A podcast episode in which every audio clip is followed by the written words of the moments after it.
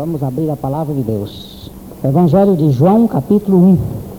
A palavra de Deus, Evangelho de João, capítulo 1, versículos 14 a 18. E o Verbo se fez carne e habitou entre nós, cheio de graça e de verdade. E vimos a sua glória, glória como do unigênito Pai. João testemunha a respeito dele e exclama: Esse é, esse é o de quem eu disse. O que vem depois de mim tem contudo a primazia, porquanto já existia antes de mim. Porque todos nós temos recebido da sua plenitude e graça sobre graça. Porque a lei foi dada por intermédio de Moisés. A graça e a verdade vieram por meio de Jesus Cristo. Ninguém jamais viu a Deus. O Deus unigênito que está no seio do Pai é quem o revelou. Graças te damos, Pai Celestial, por teres enviado Jesus a este mundo como Verbo encarnado, cheio de graça e de verdade. E porque na sua verdade ele se manifesta na graça. E esta graça há de operar em nossos corações hoje à noite, para a glória de Jesus Cristo, o Senhor. Amém. A expressão que a Bíblia nos revela é que Jesus, o Verbo, veio cheio de graça e de verdade. A graça é o quê? O que, que é esta pequena palavra? Graça, favor imerecido. É Deus dando e fazendo tudo a quem nada merece. Graça é a operação divina. É o contrário da lei. A Bíblia diz que a lei veio por meio de Moisés, mas a graça e a verdade vieram por meio de Jesus Cristo. Charles Spurgeon conta que um dia ele chegou, contava, que um dia ele chegou numa, numa casa e bateu na porta. Dentro da sua visão havia gente lá dentro. Mas ele insistiu por algum tempo e ninguém abriu a porta. Ele retornou. E, passados uns dias, ele encontrou-se com a moradora daquela casa e disse: Oh, minha irmã, eu fui na sua casa outro dia e bati na porta insistentemente, mas ninguém abriu. Que dia foi, pastor? Então ele disse: Foi tal dia. Ela disse: Eu percebi que alguém batia com muita insistência. Eu não sabia que era o senhor, pastor. Eu pensei que era o meu senhorio que tinha ido lá me cobrar o aluguel e eu não tinha o que pagar. E Spurgeon disse: Não, minha irmã, fui eu que fui lá com uma moeda de uma libra de ouro que a igreja havia mandado para lhe dar. Você percebe o que é graça e o que é obras? Graça vem desta ação divina para com os homens. As obras vêm de uma verdadeira insistência da religião para com o homem. Nós às vezes temos certos receios de nos entregar a Deus, porque pensamos que Deus vai nos fazer miseráveis. Que o propósito de Deus é nos fazer so sofrer. Há uma ideia extremamente maléfica que se espalhou na face da terra, que Deus é responsável por esta esta situação desastrosa e caótica que acontece por aí. Nós estamos passando agora, nesses dias de fim de, de ano, muitos desastres nas estradas e não é, não é muito raro ouvir as pessoas dizerem o seguinte: é, esse desastre aí morreu Fulano porque Deus quis. Isso é uma loucura, minha gente. Não foi Deus que quis, não. Ah, fulano de tal morreu num desastre de um, de um automóvel, caiu do edifício. Foi Deus que quis. Tudo que é ruim nesse mundo é Deus que quer. Evidentemente que, no sentido genérico de que Deus deu ao homem a opção de escolha, e se foi Ele quem deu, a decisão do homem, de certo modo, está implícita na sua vontade de dar esta decisão, seria Deus, em última análise, o responsável por ter feito o homem. Mas Ele fez o homem com a capacidade volitiva de decidir. Quando o meu sogro faleceu num desastre de automóvel brutal, a minha esposa me perguntou o seguinte: Quem você acha que foi Deus que quis levar meu pai? Eu disse: Não acredito. Não acredito. Nós estamos num mundo que jaz no maligno, diz a Bíblia. E este mundo que jaz no maligno, ele tem forças malignas que operam. E estas forças estão aí e elas caem sobre todas as pessoas. Não há ninguém aqui vacinado antes sofrimento ou que viva dentro de uma redoma de proteção no sentido universal do termo.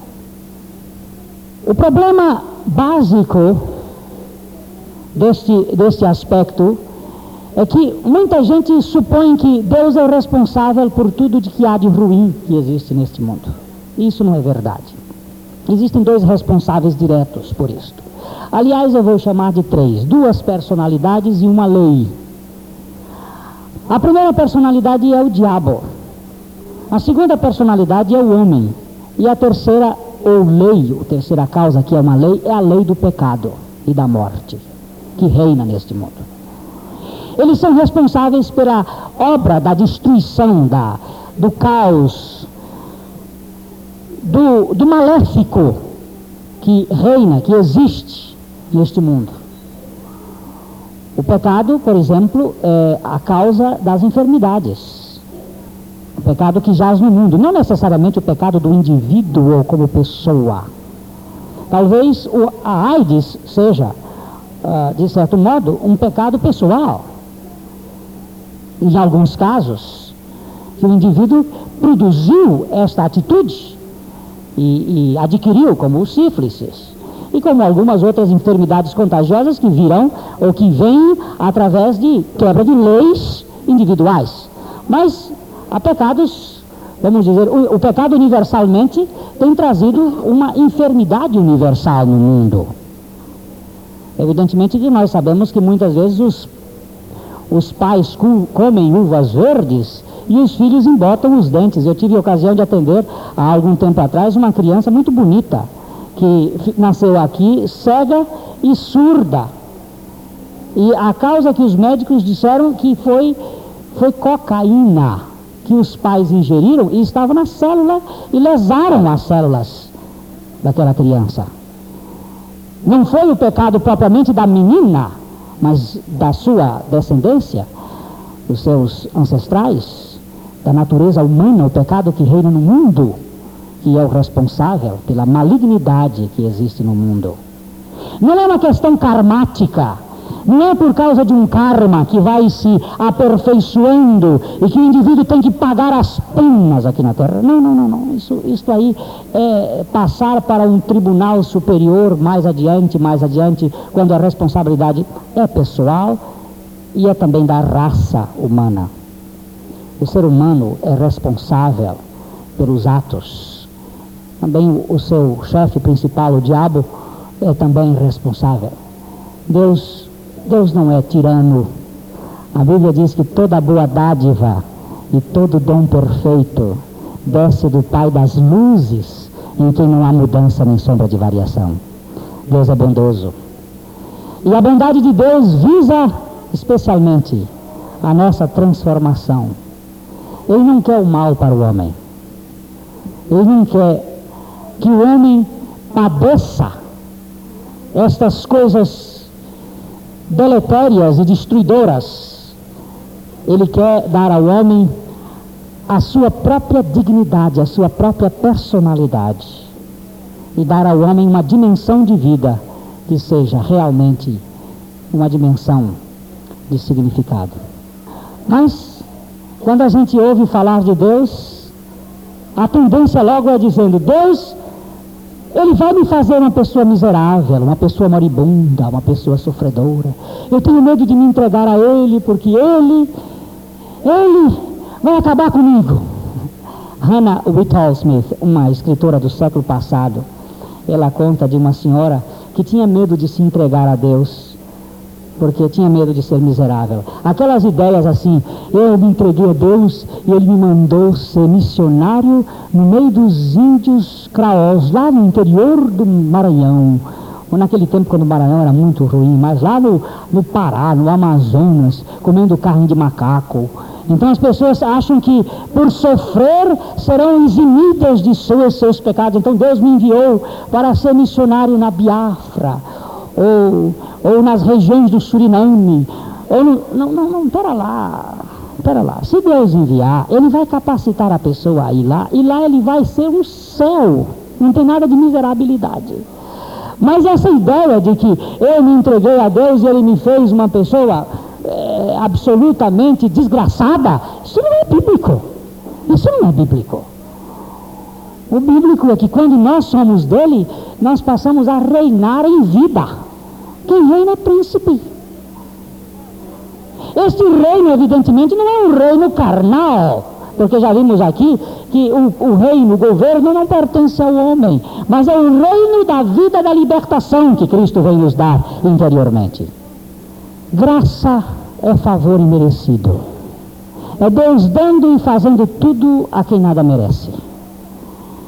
É dar aquela moeda àquela mulher que estava pensando que ia receber uma cobrança, quando na realidade estava alguém ali para dar o necessário para pagar a sua conta e não somente aquela, mas sobrando.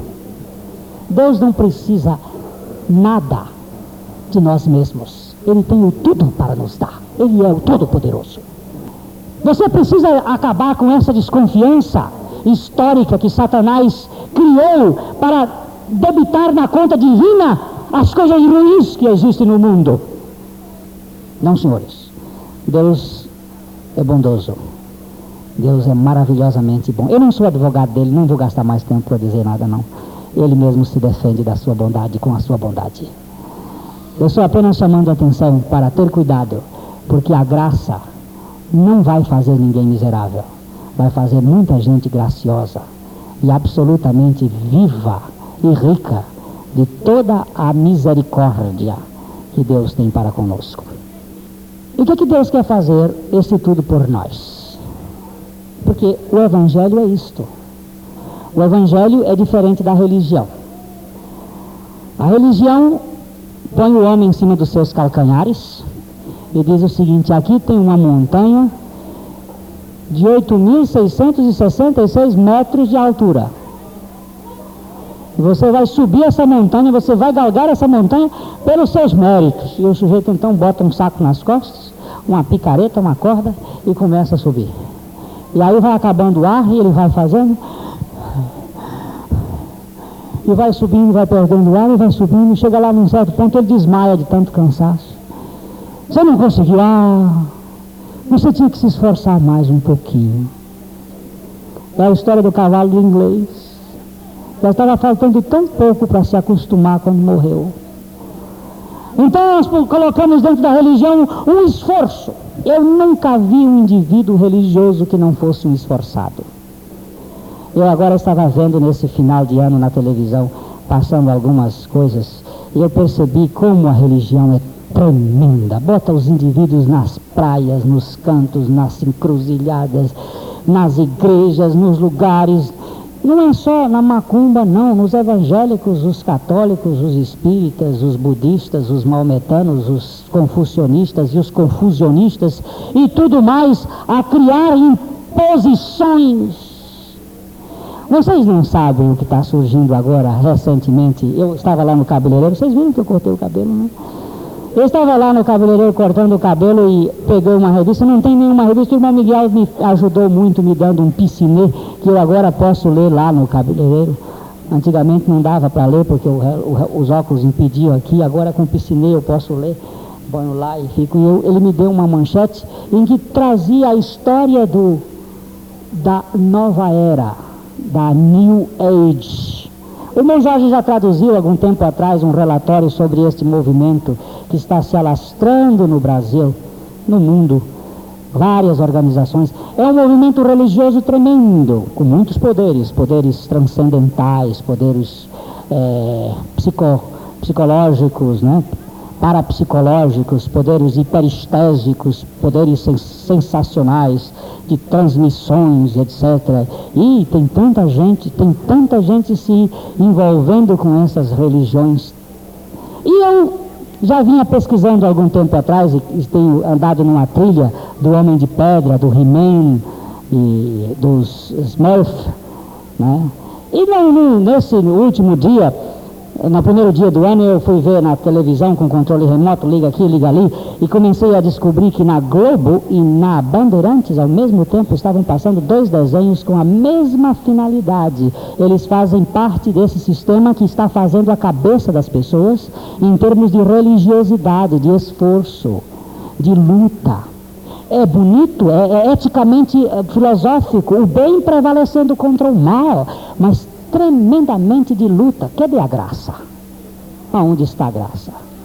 É só esforço, só tentativa, só humanismo, é o homem se empenhando para conquistar de alguma maneira os méritos e chegar lá no pódio da vida e receber o troféu. E Deus me chamou a atenção, filho. Primeiro domingo do ano, graça. Fale sobre a graça esta graça que eu tenho dado para dar ao homem uma plena libertação sem que o homem exerça nenhuma ação, sem nenhum esforço da parte do homem. Quando eu leio aquele texto da palavra de Deus, entrega o teu caminho ao Senhor, confia nele, e ele tudo fará. Eu não gosto da tradução que diz o mais ele fará, porque na realidade o sentido é que ele faz tudo. Quando eu leio na minha Bíblia aquele texto de clamarei ao Deus Altíssimo, ao Deus que por mim tudo executa. Quando eu leio na minha Bíblia, nunca se ouviu, nem com o olho se viu, nem com o ouvido se ouviu, um Deus além de ti que trabalha para aquele que nele espera. Eu vejo o Deus da graça, no Velho e no Novo Testamento, fazendo uma obra para a redenção do homem por sua única e exclusiva responsabilidade em Deus, que não está precisando de nenhum esforço seu para que ele faça tudo em prol da sua salvação. Esse Deus, Jeová, que tem como tradução eu sou, eu sou o quê? O que, que você precisa? O que você precisar pode emendar aí que ele é. Eu sou a paz. Eu sou a justiça. Eu sou a vitória. Eu sou a alegria. Eu sou o que você quiser. Já veio Jesus com esse nomezinho assim tão doce. Jesus. Oh Deus, manda os teus anjos aqui. Aí começou a falar com os anjos. Eu digo, ih, mandando falar com o servo. Eu vou logo é com o Senhor.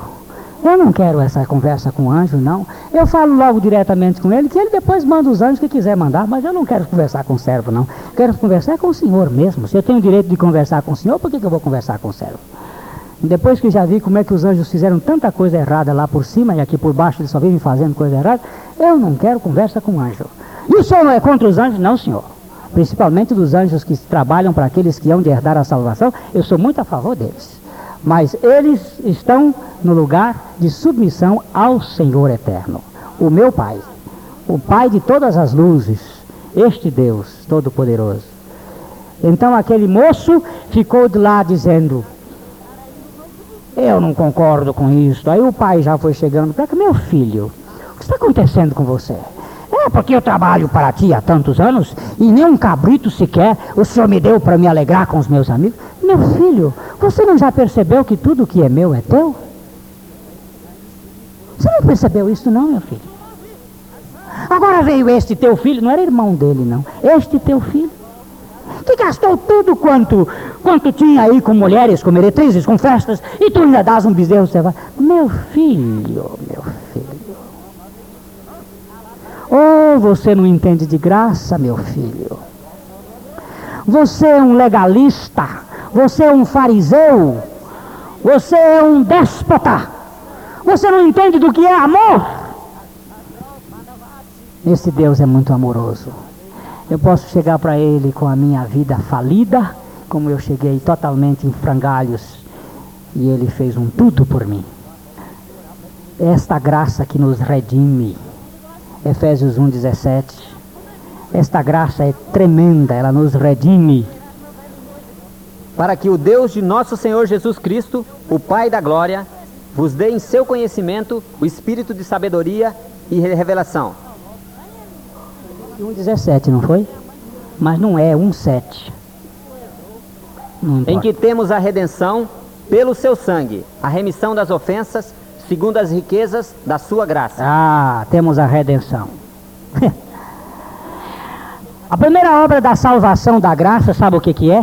É que os pecados que eram dantes, que foram dantes cometidos, estes pecados foram anulados. Essa é a primeira coisa, é a redenção, pelo seu sangue. O sangue de Jesus Cristo foi a propiciação. E vocês não sabem o que é propiciação, muita gente não sabe. Mas lá no, em Israel, eles tinham uma arca semelhante a esta arca aqui que nós temos, só que a deles era feita de ouro por dentro e por fora. E a nossa é feita de cerejeira muito vagabundinha, não? nem madeira própria não é, é só uma folhagem. A deles não, era toda bordada. Por, por dentro, era lá dentro da arca tinham a, a, a, as tábuas da lei, a vara de Arão e uma vasilha contendo maná ali dentro, guardada ali dentro, e ela fechada. Em cima da arca haviam dois querubins. E esses querubins, um desenho assim de aquela estátua dos dois querubins olhando para baixo. Aí vinha o sacerdote com uma bacia contendo sangue e chegava ali e besuntava a tampa da arca, que era chamada de propiciatório. Eles besuntava aquilo com o sangue para dizer que a santidade de Deus tinha sido aplacada pela morte. E aqui os pecados dantes cometidos ficaram anulados. Isto é, o sangue de Jesus Cristo veio como a propiciação pelos nossos pecados. Todos os pecados que nós cometemos antes do conhecimento do fato da nossa regeneração, foram todos eles redimidos por Jesus Cristo pelo seu sangue de uma vez para sempre porque o seu sacrifício foi um sacrifício único e universal e total e englobava na sua morte a propiciação sobre todas as nossas falhas, todos os nossos pecados. Estamos dando graças a Deus porque nele nós temos libertação plena. Hum? Temos libertação plena, plena. Podemos glorificar pelo perdão. Não é? Ele perdoou uma vez para sempre. Nós encontramos em Efésios, capítulo 4, versículo 31 e 32, os últimos versículos, os dois últimos versículos de Efésios 4.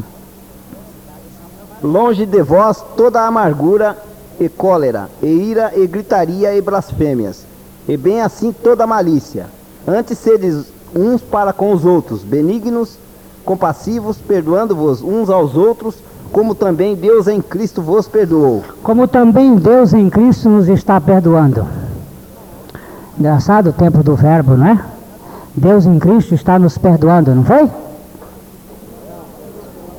Como Deus em Cristo nos perdoou. Leia a sua Bíblia e repare os verbos. E você não vai ficar mais pedindo perdão por, uma, aquilo, por uma coisa que você já foi perdoado. Você pode dirigir-se para Deus e dizendo: Tu em Cristo Jesus nos perdoaste. Ó oh, glória ao teu nome, porque pelo sangue de Jesus Cristo, oferecido naquele dia do Calvário, ele se tornou propiciação, remissão dos nossos pecados. Eu sei que isto é duro da gente acreditar.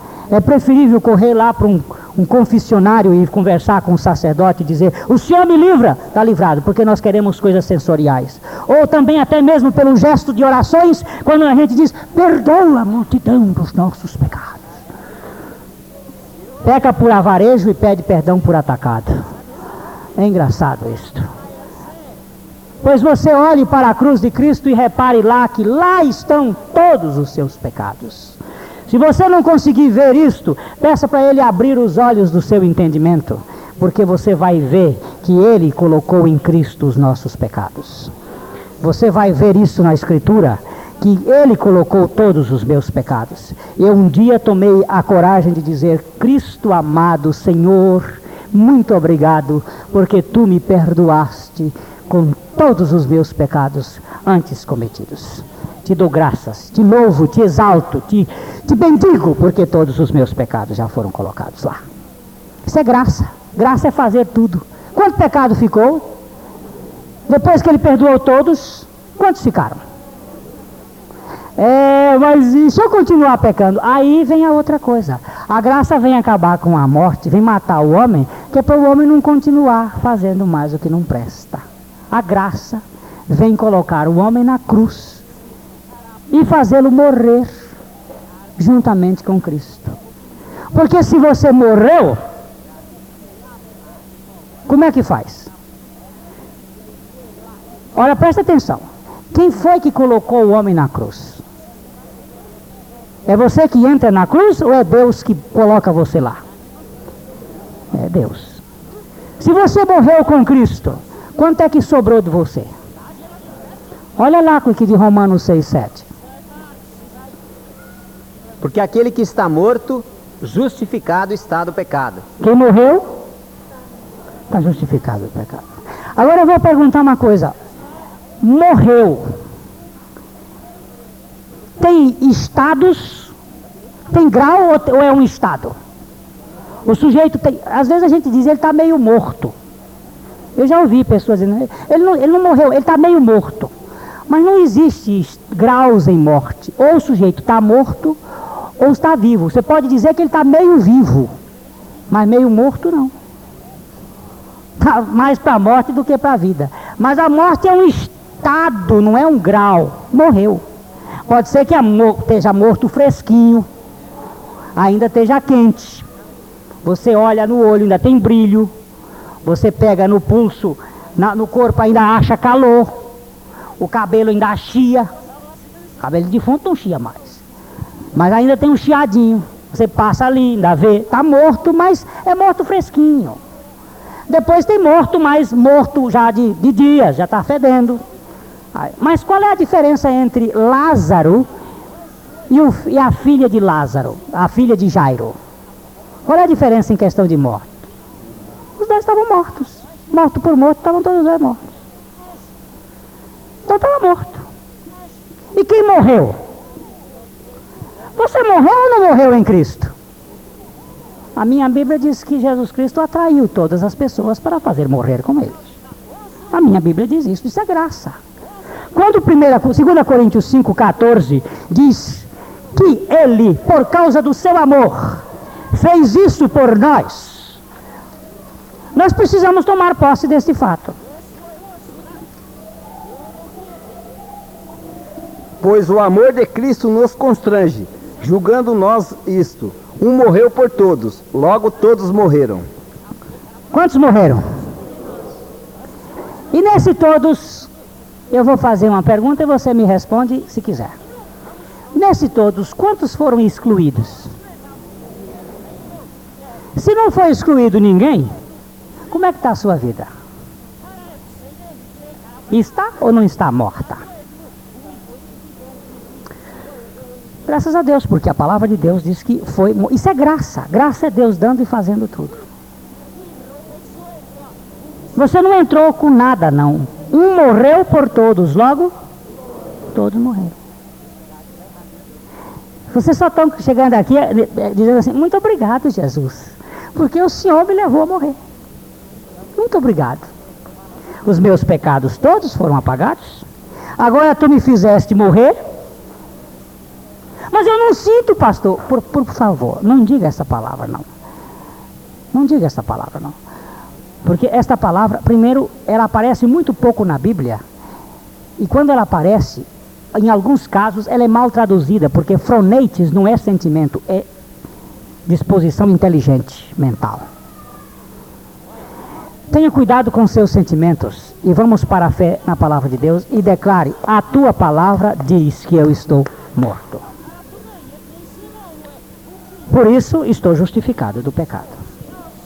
E o versículo 11 de Romanos 6 vai nos apoiar mais com essa ideia de inteligência. Assim também vós, considerai-vos mortos para o pecado, mas vivos para Deus em Cristo Jesus, nosso Senhor. No versículo 6, o apóstolo Paulo diz: por, é, Sabendo isto, que o nosso homem velho foi com ele crucificado. E no versículo 11 ele diz: Considerai-vos. Considerai-vos é uma coisa inteligente. É uma coisa inteligente. Eu tenho repetido isso algumas vezes, que lá no Piauí se usa a expressão esteja preso. É uma coisa inteligente. Eu tenho repetido isso algumas vezes, que lá no Piauí se usa a expressão esteja preso.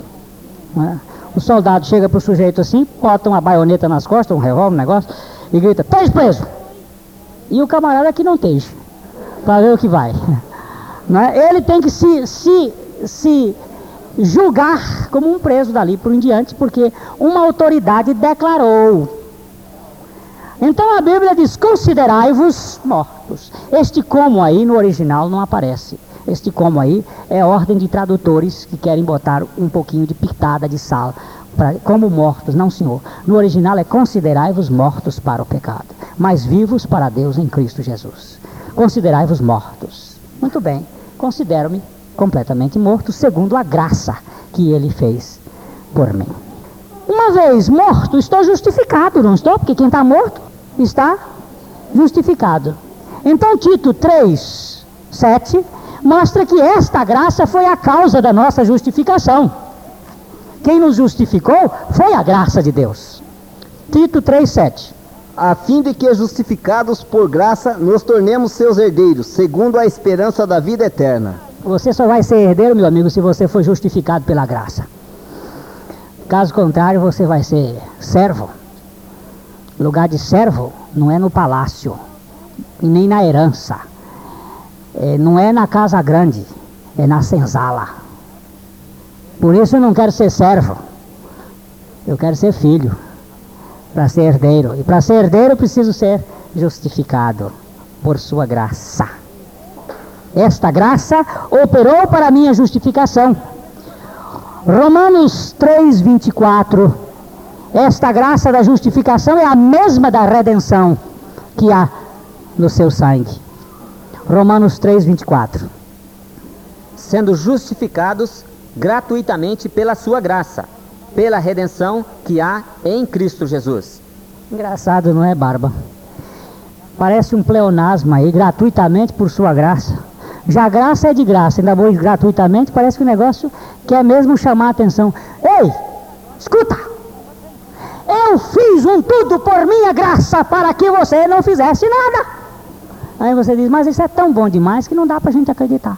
Foi isso que um senhor me disse uma vez. Pastor, isto é tão fácil e tão bom que dá para a gente desconfiar. Eu digo, é verdade. Para cego, moeda, é, esmola grande dá para desconfiar. É cego. Mas para quem entende de amor de Deus, sabe que isto é o seu grande e maravilhoso método. É a graça. Dá para a gente gozar uma vida de segurança. É nesta mesma graça, aí Romanos está bem pertinho, 5,2, que ficamos firmes, a nossa firmeza está no fato desta graça. Por intermédio de quem obtivemos igualmente acesso pela fé a esta graça na qual estamos firmes, e gloriemos-nos na, na esperança da glória de Deus. A firmeza da graça. Graça bendita. Graça preciosa que nos alcança integralmente e totalmente. Pudêncius, senador romano, estava passando na rua quando viu uma senhora nobre cuidando de uma escrava velha que tinha sido jogada num gueto, lá num canto. Pudêncius olhou para ela, todo vestido com aquela roupa de senador romano, olhou para ela e disse: Uma mulher da sua estirpe não pode se rebaixar para tratar de uma escrava fétida e enferma como esta. A mulher levantou a cabeça para ele e disse: Esta mulher fétida e enferma não é uma escrava, ela é minha irmã em Cristo Jesus. Pudêncios olhou para aquela mulher nobre e disse: O que significa ser irmão em Cristo Jesus? Significa que Cristo me transformou através do testemunho desta escrava. Ele foi que me transformou. E como foi isto? A velha escrava doente morrendo começou a falar com Pudêncios. E o senador foi tomado de um ímpeto de coragem e rendeu-se ao Senhor Jesus. Correu para o cartório e ele possuía muitos escravos e disse: Quero dar carta de alforria aos meus escravos. O cartorário disse: O senhor não pode fazer isto. A lei romana não permite. O senhor pode vender os seus escravos. O senhor pode dar para outras pessoas, mas o senhor não pode dar libertação para eles. Então o senhor vai me fazer um favor. Você vai chamá-los Júlio Pudêncios, Inácio Pudêncio, Vicente Pudêncios. O que, que o senhor está fazendo? Estou dando meu nome a eles. Assim como Cristo me deu a sua dignidade, eles agora vão ter a minha honra de um senador romano. Eles agora não serão mais meus escravos, eles serão meus irmãos. E quando os arqueólogos descobriram um velho cemitério de Roma, encontraram lá o sepulcro de Júlio Pudêncios e não sabia qual era o verdadeiro. Sabe por quê? Porque ao redor todos os seus escravos foram enterrados com o mesmo nome. Tinham vários Júlios Pudêncios. E qual será o do senador? Não, agora não sem a dor ele não tem mais. Ele agora tem uma graça que veio e envolveu a vida e acabou as diferenças e acabou tudo mais para dar a segurança, a firmeza de uma vida real. Graça. A graça de Deus. Você quer crescer? Só tem um caminho para crescer. E o crescimento está em 2 Pedro 3,18. Este é o crescimento que fortalece o homem. Antes, crescei na graça e conhecimento do nosso Senhor e Salvador Jesus Cristo. A Ele seja dada a glória, assim agora como no dia da eternidade. Amém. Amém. Crescei na graça. Tem muita gente crescendo em sabedoria, em conhecimento, mas nós precisamos crescer na graça. Meus queridos, não vá pensando que você vai receber alguma coisa de Deus por causa de seus bons costumes, dos seus méritos, de sua importância, dos atestados de bons antecedentes. O Deus quer fazer o tudo por você. A religião da Bíblia é a religião da graça. Quando você achar graça diante de Deus, você acabou a sua luta. Toda justificação sua terá findado e toda a presunção sua desaparecerá. Quando você olhar para este único instrumento divino que ele tem, que é a sua graça. A sua vida pode caminhar na presunção do trabalho. Romanos 4, 4 e 5. Ora, ao que trabalha, o salário não é considerado como favor, e sim como dívida. Mas ao que não trabalha, porém, crê naquele que justifica o ímpio, a sua fé lhe é atribuída como justiça. Você trabalhou? No fim do mês, me dá meu salário. Isso não é favor, isso é dívida. Pode exigir, é dívida. Trabalhou? Olha.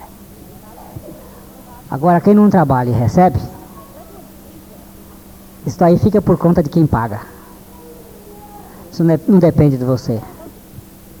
Outro dia, os meus filhos, chegou, um chegou para mim e disse: Pai, cadê minha mesada? Ué, eu devo mesada a você? Não, minha mesada. Mesada não é dívida, meu filho. Mesada é graça. Você não pode me cobrar graça, não. Você não trabalhou, mesada não é. mesada não se pode cobrar. Tem que se esperar até a aprovação do pai. Quem cobra, quem cobra mesada é mercenário. Ela é, é, você só tem direito naquilo que você faz. Aí você tem que receber porque você fez, é fruto do seu trabalho. A obra de Deus é obra da graça. E você pode, não, não, você não precisa, nesse caso você não precisa reivindicar mais nada. Você fica como um passarinho, como um filhote de bem-te-vi, de bico aberto, esperando que a mamãe recorgite sobre o seu bico. Você pode esperar que o Deus da graça já derramou o tudo para você. Você não precisa ficar mais aí suplicando com o chapéu na mão: me dá, me dá, me dá, me dá, me dá. Isto aí é incredulidade. Hoje um irmão deu uma belíssima lição à minha esposa aqui na igreja. Estávamos, estavam conversando um grupo aí, e o Beto então disse o seguinte: Eu emagreci 7 quilos. Emagreci 7 quilos. Aí ele disse: Mas eu já pesei mais 30 quilos acima disso. Eu pesava 37, né? Ah, 25. Aí já me, me contaram diferente, aumentaram mais 5. E ele disse: Eu era bem mais gordo do que sou agora.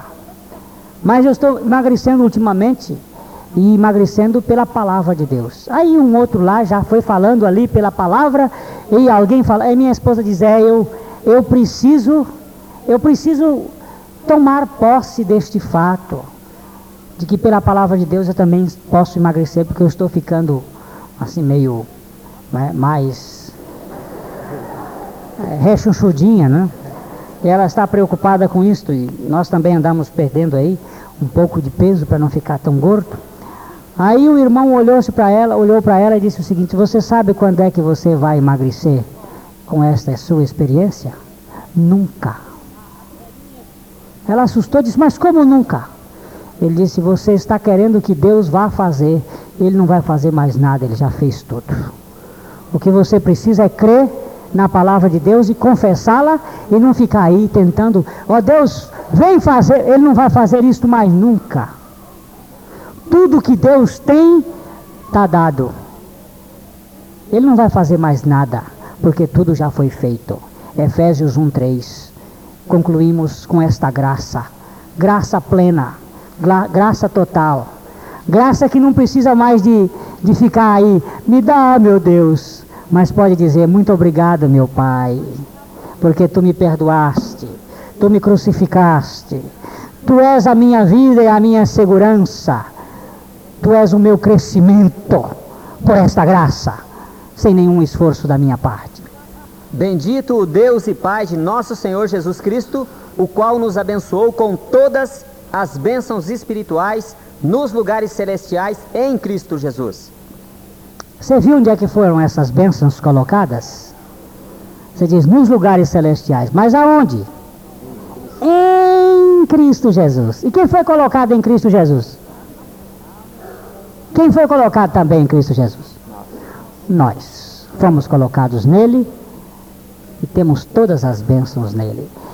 Eu ainda quero fazer uma música para musicar este versículo. Senhores compositores, bendito Deus e Pai de nosso Senhor Jesus Cristo, o qual nos tem abençoado com todas as bênçãos espirituais nas regiões celestiais em Cristo Jesus. Mas olhe o verbo. Eu estou dizendo isso para fazer cantar. Veja o verbo nos abençoou. Você sabe como é que eu dizia? Eu tenho uma vesícula preguiçosa. Eu tenho uma vesícula preguiçosa. Os médicos me disseram que isto era verdade. E eu acreditei. Tenho enxaqueca. Eu acreditei. Mas depois eu descobri na Bíblia que Jesus Cristo levou todos, todas as minhas doenças e enfermidades. E passei a confessar assim: pelas suas pisaduras eu estou sarado. eu fui sarado. Passei a confessar. E os sintomas? Eu estou ligando o sintoma? Eu estou ligando em a Bíblia. Estou crendo na palavra de Deus, não é no sintoma. Ninguém crê em sintoma. Sintoma se constata, fé se crê, palavra de Deus se crê. Então, podemos declarar que tudo o que é da Bíblia é nossa. Amém? Amém. Rubens, o que foi que Jesus Cristo fez para a sua regeneração? É, por ocasião da morte de Cristo, não só ele morreu, mas como ele me atraiu para me fazer morrer com ele. Porque eu tinha uma natureza ímpia, e pecadora e perversa, e essa natureza não tinha trato, ela tinha que morrer mesmo. E Cristo fez isso na cruz, incluindo na, na morte dele. E não foi só na morte, mas quando ele ressuscitou, eu ressuscitei com ele, para uma nova vida.